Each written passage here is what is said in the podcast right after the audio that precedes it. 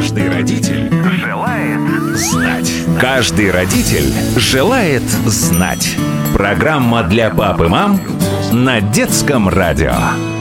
Добрый вечер, уважаемые мамы и папы, бабушки и дедушки наших маленьких слушателей. На часах 10 вечера, так что прошу наше родительское собрание считать открытым. Вести его буду я, ведущая Елена Самойлова. Напоминаю, что программа ориентирована на взрослого слушателя, и не все, о чем в ней говорится, стоит слушать детям. На этой неделе мы говорим о том, как сделать жизненное пространство наших детей безопасным. Сегодня выясним, как правильно хранить аптечку и что нужно помнить, отправляясь с ребенком на дачу или просто на природу. Разобраться нам поможет врач-педиатр, диетолог, заведующий педиатрическим отделением Центра традиционного акушерства и семейной медицины Юлия Андронникова. Юлия, добрый вечер. Здравствуйте. Каждый родитель желает знать. Вчера мы с вами говорили о безопасности ребенка в доме, поговорили об электричестве, об ожогах, э, об окнах, о том, что надо объяснить ребенку и как самим сделать так, чтобы окна были безопасны для наших детей. Поговорили о бытовой химии, которая часто становится причиной неприятностей, отравлений.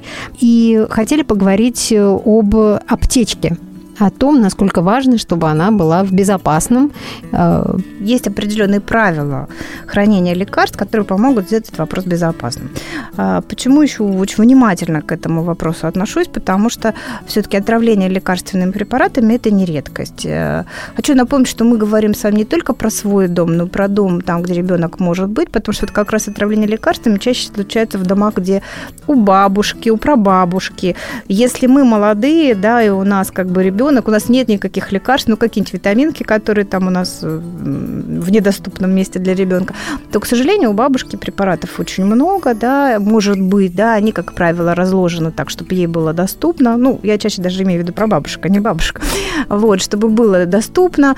А ведь даже маленькая таблетка э, сердечная или там от давления, она может достаточно серьезно навредить ребенку. Особенно что, если это сильное лекарство. Да, да, потому что лекарство сильное, доза, как правило, не маленькая маленькая, и на вес ребенка это может быть очень серьезный момент. Поэтому особо внимательным к лекарствам нужно быть там, где мы не дома. Но расскажу сейчас про правила. Да. Первое правило – это отделять детские от взрослых потому что вот э, отравление взрослыми препаратами, даже самыми безобидными, может быть достаточно опасно. Здесь привожу вам пример с сосудосуживающими каплями. Да, казалось бы, что такое сосудосуживающие капельки в нос? Самый безопасный препарат. Но если ребенку раннего возраста, там, например, грудному ребенку случайно закапывают капли взрослые, мы можем получить тяжелейшее отравление. Отравление, которое ведет за собой сужение сосудов э, в головном мозге, вплоть до остановки э, до воздействия на сердечный, центр сердечно-сосудистой деятельности, на сердечный центр. То есть это достаточно тяжелое токсическое воздействие, которое требует э, даже реанимационных иногда мероприятий. А, у меня, например, была одна мама, которая случайно попала тоже вот с таким ребенком в больницу. Она говорит, сказала, что на ее глазах у ребенка в палате случилась остановка сердца от одного раза использования взрослых сосудосуживающих капель. То есть это очень серьезная ситуация, поэтому а перепутать в ночи, особенно если мама нездорова, ребенок нездоров, и у них у обоих насморк, они плохо спят, и хочется ребенку быстро помочь, перепутать можно очень легко. Вообще нужно понять, что сосудосуживающие капли, в принципе, в мире не принимают для, для, детей до трех лет, но у нас, к сожалению, это достаточно популярно. Вот, значит, первое, отделяем взрослые от детских. То есть лекарства, которые вы храните, должны быть отдельно, чтобы даже в темноте, даже в экстренной ситуации вы их не перепутали. Отдельная детская аптечка. Да, да. Второе. Отделяем наружные от внутренних да, то есть те препараты, которые применяют наружное, отделяем от внутренних. Привожу пример.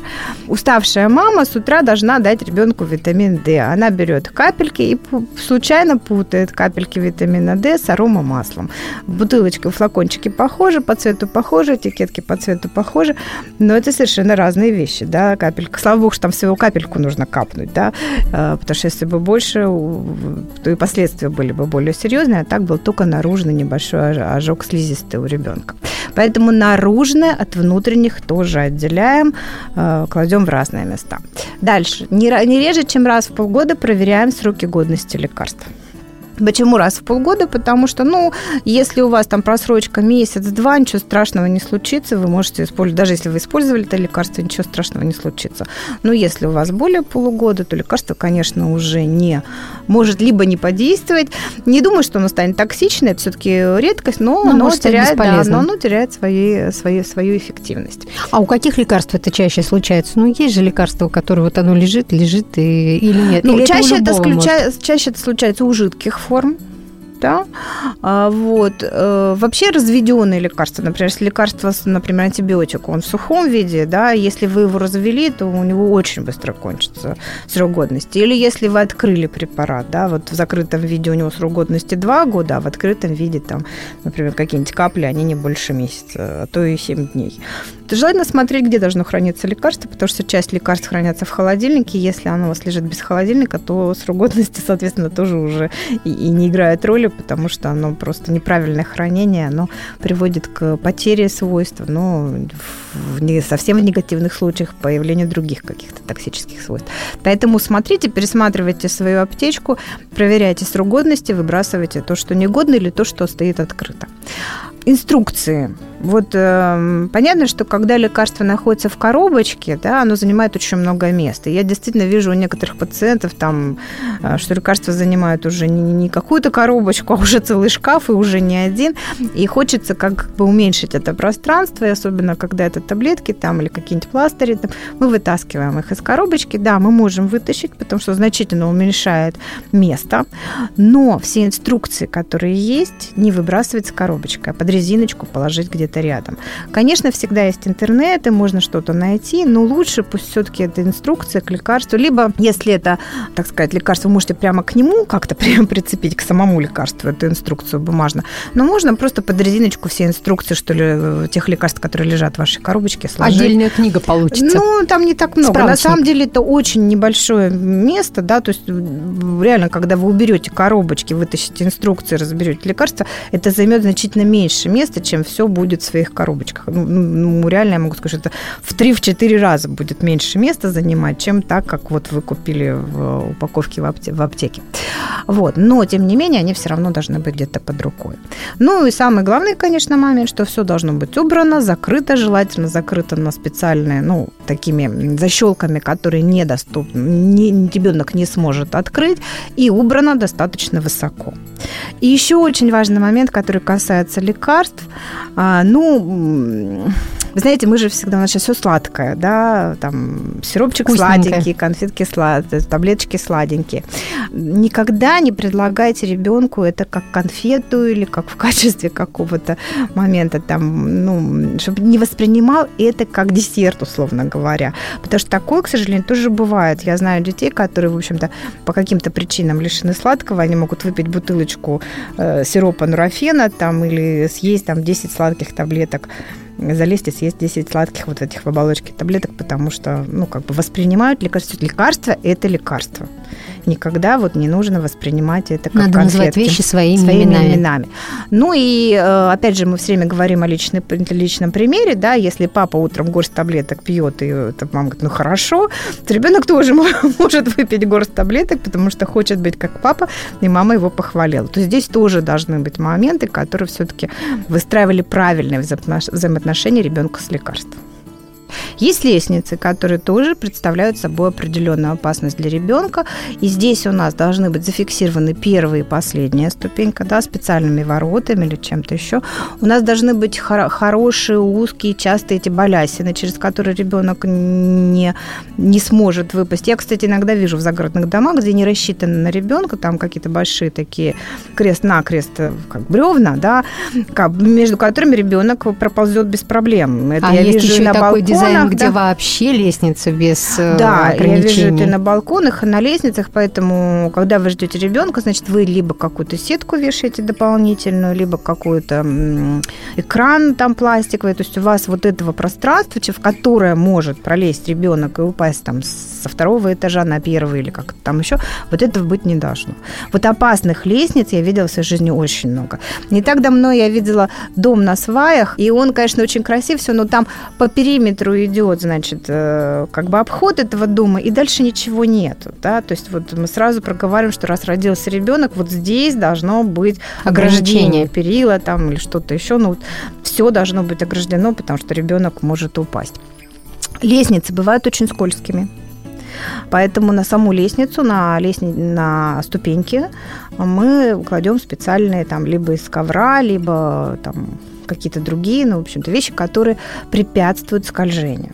Хорошо, если лестница снабжена еще таким светодиодным э, сопровождением, потому что если вдруг э, вечером что-то понадобится, ну, чаще это даже уже не для ребенка, ребенок вряд ли пойдет, но иногда няня с ребенком может спускаться, мама с ребенком может спускаться, чтобы все-таки эта лестница освещалась, и когда вот эта светодиодная лента идет, она, конечно, помогает не оступиться со ступенек. Но вот сделать ступеньки не скользкими – это одна из очень важных задач. Это важно, еще раз говорю, и для ребенка, и для того, кто может идти с ребенком на руках, ну, ну вообще для любого жителя семьи.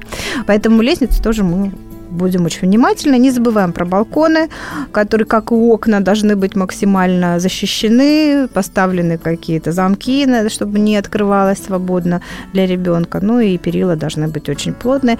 На балконе нужно смотреть, чтобы высота балкона была, э, ну вот высота вот этого ограждение, ограждение балкона а, была такая, чтобы ребенок не мог через нее перегнуться, да, то есть вот тут тоже и не было стульев. чтобы только вот так Да, вот, да, чтобы только смотреть, да, да, чтобы только смотреть, и чтобы не было рядом мебели, на которой можно встать, потому что это тоже, в общем-то, зона опасности. Это все-таки, наверное, реже, чем вот окна из, из детских спален и детских комнат. Еще одно место – это ванна ванная комната, здесь тоже у нас есть определенные моменты по безопасности, о которых мы должны говорить. А, во-первых, я всегда говорю, что никогда не оставляйте ребенка одного в ванной. Даже если это секунда, даже если это там несколько минут, возьмите его с собой. То есть ну, обычно ну, такая ситуация, да, у нас, например, когда э, сейчас очень много доставок, да, мы вот прямо теперь пользуемся всем в доставках, да, и вот вы, ваш ребенок в ванной, вам приходит доставка, вам кажется, ну что такое, я оставлю Три там, минуты. Да, да, полуторагодовалого ребенка оставлю в ванной, там заберу там у курьера свою доставку. Пожалуйста, возьмите ребенка с собой, заверните в полотенце, возьмите на эти три минуты с собой, потому что ребенок может подскользнуться, ребенок может упасть. Там, ну, утопление, конечно, крайне редкий вариант в ванной, а вот подскользнуться и упасть, удариться головой, вот это очень частая ситуация. Поэтому ванна все-таки это особая опасность. И никогда ребенок без присмотра в ванной быть не должен. Постелите на дно ванны коврик не скользящий, да, то есть какие-то вот эти вещи, которые, ну, вот будут предотвращать э, подскальзывание, ну и в то же время смягчать, если это падение какое-то произошло. А, не пользуйтесь ванной включенными электроприборами, да, то есть если ваш ребенок в ванной, все электроприборы, которые там есть, есть, они должны быть выключены. Да? То есть фен, который может быть там быть в розетке, но в обычной жизни, лучше все из розеток вытащить. Соответственно, Или, наверное, мам... часто бывает так, что мама сидит вот, с да, телефоном, телефон, да, а да, он да. на зарядке. И он, на заряд... он даже и без зарядки может быть опасен.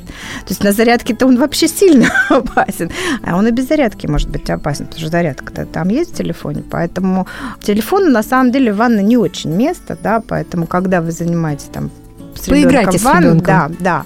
Пожалуйста, либо оставляйте, опять же, продумайте какое-то место, где телефон будет, в общем-то, не упадет откуда, будет недоступен, и как бы, ну, лучше вообще на него не отвлекаться. Ну и кроме того, телефоны, падающие в воду, ну и безопасность нас прежде всего. То же самое касается бытовой химии, о чем мы говорили с вами про кухню, потому что не переливайте никакие шампуни никуда, а, ни в какие такие вещи, когда ребенок может их выпить, да. Ну и вообще и бутылочка сама у шампуня очень симпатичная, то есть ставьте это в недоступное место, чтобы ребенок не имел желания попить, и, потому что тоже это бывает. Вот. Э, следите за водой, вот здесь очень важный момент. А, есть специальные даже термометры на кран с водой в ванной, которые все время показывают, потому что перескоки, они бывают. Да? То есть мы вроде включаем одну воду, а, ребенок сидит. Либо вы наливаете ванну, выключаете воду, дальше ей уже не пользуетесь, либо у вас все время рука где-то на контроле. Потому что бывает так, что раз и переключилась вода, но если на холодную еще туда-сюда, бывает, что и на горячую. Поэтому тоже очень момент такой важный, можно обжечь даже водой, которая идет из крана.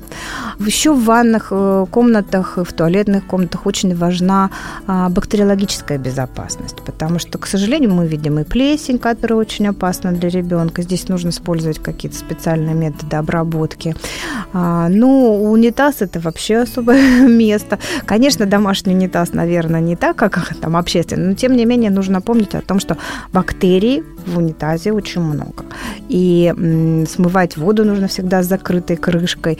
И я всегда еще говорю, что никогда, напоминаю, когда говорю про безопасность, хотя это не домашняя немножко безопасность, но может для кого-то это будет, ну что, в общем-то, не рекомендуется пользоваться туалетной бумагой в общественных туалетах, потому что бактериальная нагрузка, которая там витает в воздухе, особенно когда смывается вода. Не обязательно, то есть эту бумагу трогать руками, Вообще она в принципе в воздухе. Да, но понимаете, в чем дело? Когда идет постоянный смыв, да, все эти бактерии разлетаются по всему. И где они оседают? На всех поверхностях, в том числе на туалетной бумаге.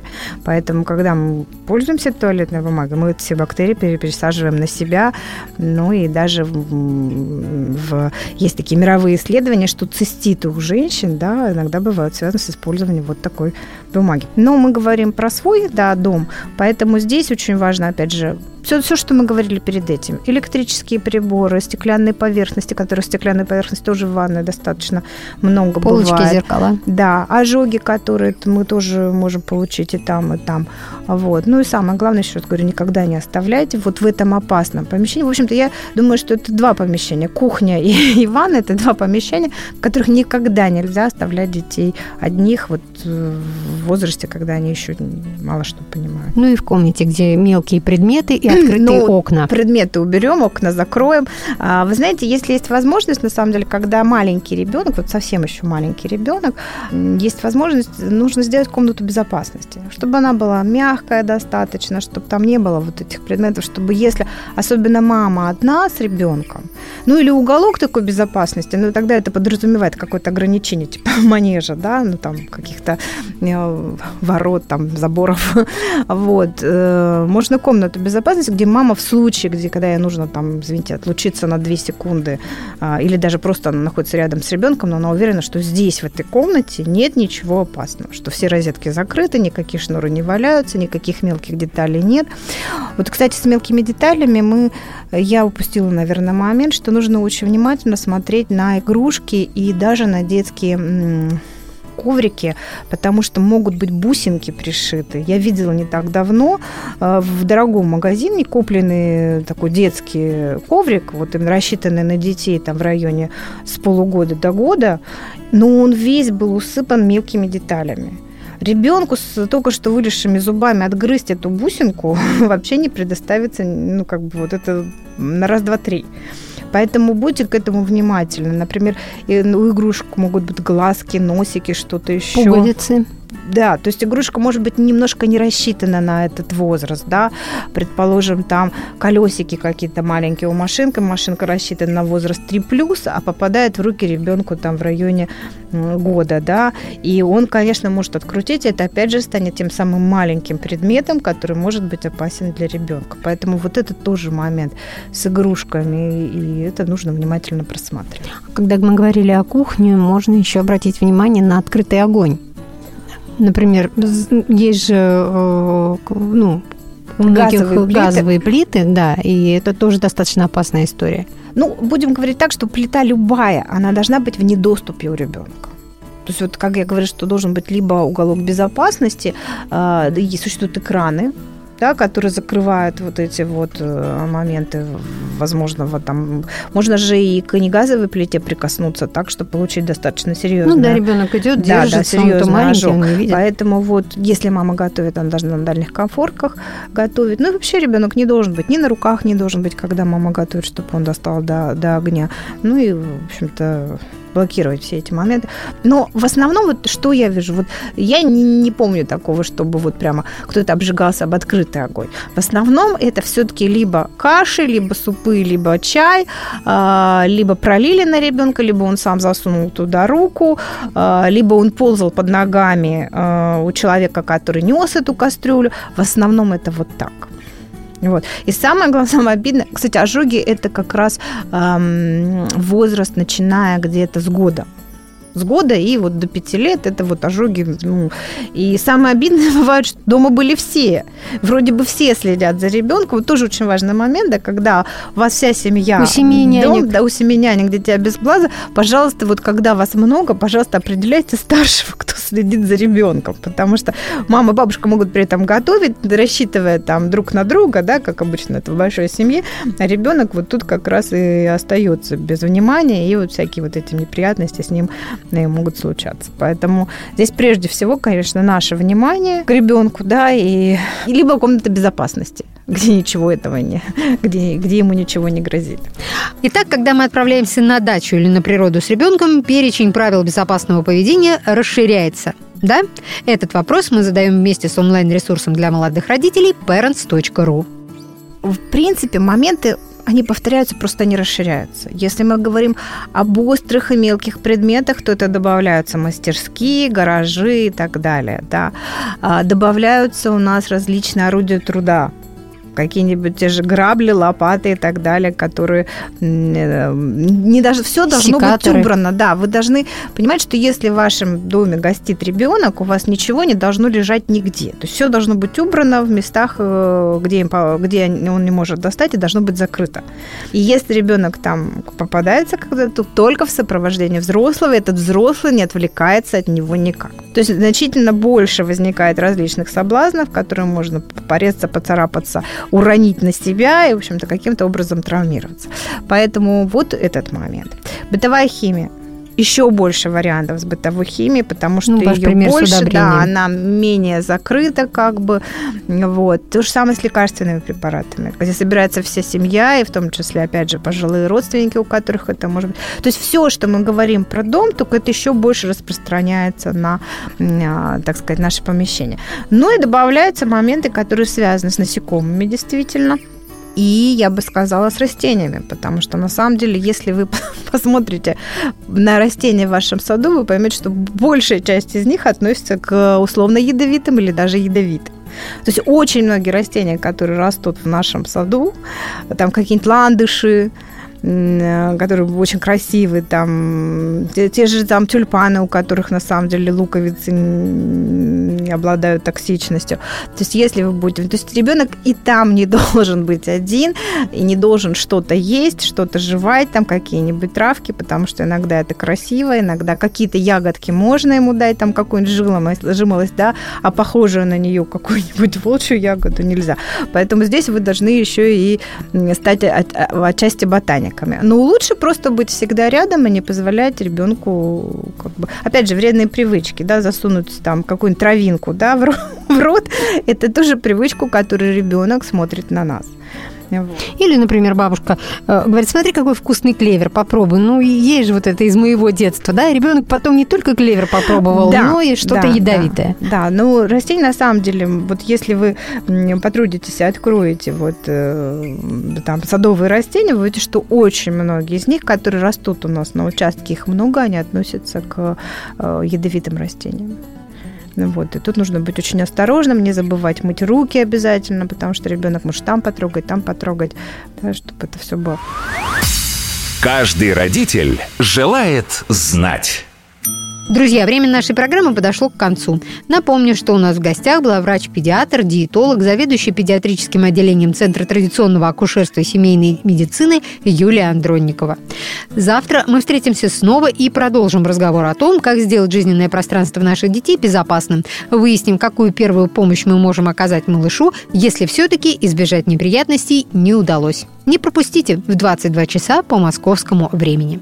На сегодня я, Елена Самойлова, прощаюсь. Если у вас есть вопросы, касающиеся воспитания и здоровья детей, оставляйте их на страничке нашей программы на сайте детифм.ру. Кстати, там же вы можете еще раз переслушать все выпуски нашей программы, которые уже были в эфире.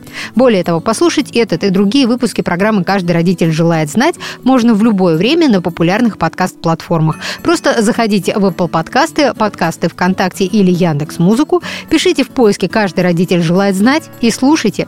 Не забудьте подписаться на подкаст, чтобы не пропустить новые выпуски. И не забывайте, что детское радио можно слушать вместе с ребенком практически везде. Мы всегда рядом с вами, не только в эфире, в телефоне, в автомобиле, но и дома, в умной колонке. Просто скажите своей умной колонке «Включи детское радио» и слушайте нас, когда захотите. Друзья, до встречи, всем хорошего вечера. Каждый родитель желает знать. Каждый родитель желает знать. Программа для пап и мам на детском радио.